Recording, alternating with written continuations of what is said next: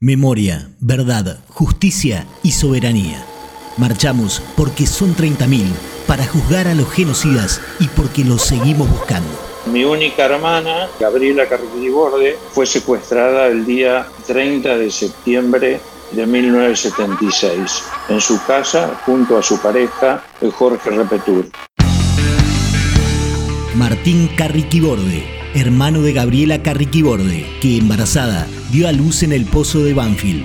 Gabriela estaba en ese momento embarazada seis meses y según una carta que me facilitó la familia de Jorge, tenía fecha para el 19 de enero de 1977 eh, para el nacimiento de su hija o su hijo. Por la información que tenemos, Gabriela y Jorge fueron retirados de su domicilio por fuerzas del ejército y de la policía. Posteriormente supimos que primero pasaron por el pozo de Arana y luego mi hermana con toda seguridad, hay un testigo que dice haber visto Jorge también en el pozo de Banfield. Mi hermana estuvo ahí, no en la misma celda, pero junto a otras eh, mujeres embarazadas. Y la mantuvieron con vida, supongo yo, hasta que haya nacido el bebé. Y aún eh, no sabemos nada de su bebé, eh, si bien estamos en, siempre expectantes de poder reencontrarnos.